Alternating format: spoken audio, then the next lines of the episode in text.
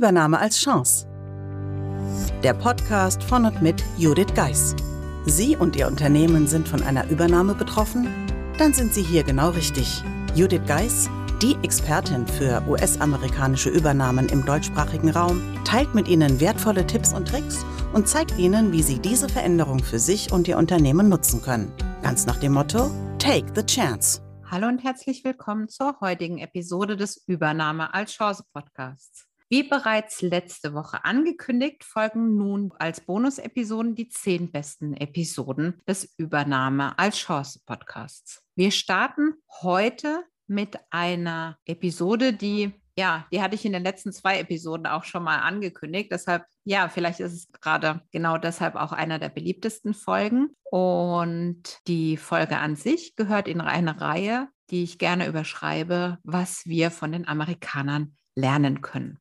Und zwar geht es heute um Erfolge feiern im Team. Ja, wie Sie wissen, der Businessalltag kann oft ziemlich herausfordernd sein. Und das ganz besonders nach einer US-amerikanischen Übernahme. Zu den üblichen Veränderungen kommen Meetings, E-Mails, neue Projekte und vieles mehr. Doch haben Sie eigentlich im Blick, was Sie bisher schon alles geschafft und erreicht haben? Nein? Dann wird es Zeit. Und nun wünsche ich Ihnen viel Spaß bei der Episode, um zu erfahren, warum es so wichtig ist, Erfolge zu feiern und wie Ihnen das gelingen kann. An der Stelle nochmal der Hinweis auf unser Jubiläums-Special in Sachen Rezensionen für den Podcast und auch Teilen der Beiträge auf Social Media.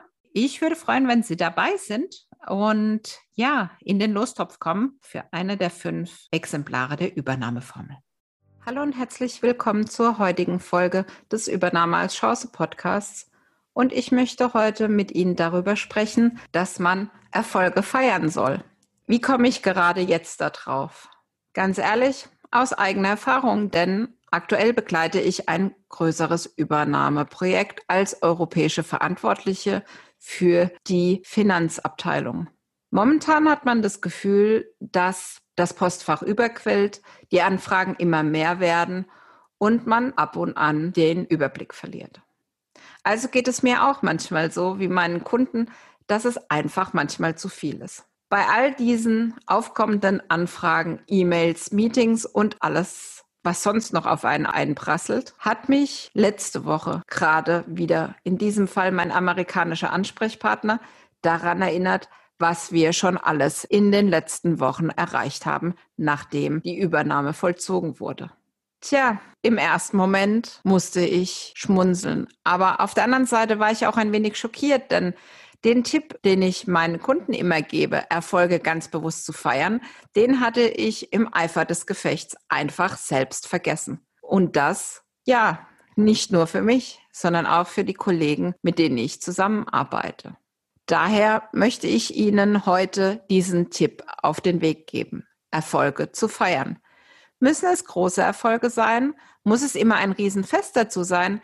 Ich glaube nicht. Wichtig ist aber, dass man sich der Erfolge, die man erreicht hat, bewusst wird und kurz innehält und vielleicht abends zum Beispiel mit ihrem Mann ein Glas Sekt zu trinken oder aber sich mal wieder einzudecken mit ihrer Lieblingsschokolade oder schlicht und ergreifend abends ein kurzes Meeting mit ihren Kollegen zu machen. Und auch wenn jetzt in Zeiten von Corona nicht jeder zusammensitzt am Arbeitsplatz wie sonst, sich einfach gemütlich auf ein Glas Sekt zu treffen, um auf den Erfolg anzustoßen. Ich weiß, in unserer Kultur ist das ja nicht so, wie soll ich sagen, nicht so der Alltag. Die Amerikaner sind da uns in vielem voraus. Und vielleicht ist das zumindest eine Sache, die wir von den Amerikanern absolut lernen können und die wir regelmäßig in unseren Alltag integrieren sollten. Also daher am Schluss die Frage an Sie. Welchen Erfolg hatten Sie heute?